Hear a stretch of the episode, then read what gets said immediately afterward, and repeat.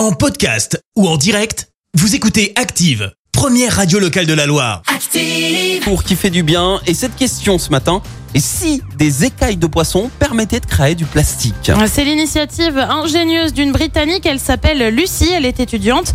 Elle a eu l'idée de se servir des déchets de l'industrie de la pêche pour en faire du plastique. Les écailles et peaux de poisson sont donc récupérées pour être transformées. Alors tu vas me dire, ok, mais le plastique c'est pas top pour l'environnement. Bah ouais, ouais. C'est vrai, sauf que le plastique de Lucie se décompose en 4 à 6 semaines. Pour te Oh. faire une idée, pour le plastique classique, pour un sac par exemple, il faut 400 ans pour qu'il se décompose. Une innovation qui a valu à Lucie le James Dyson Award qui récompense les meilleurs travaux des jeunes ingénieurs. Merci, vous avez écouté Active Radio, la première radio locale de la Loire. Active.